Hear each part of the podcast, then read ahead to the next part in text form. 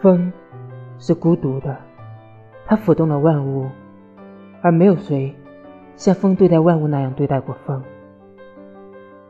死亡是孤独的，无人能唤醒一场永久的睡眠。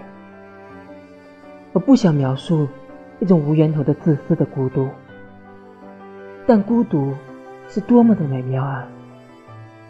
就像一滴雨，用自己一生的时间，从空处落入空处，而且无人察觉。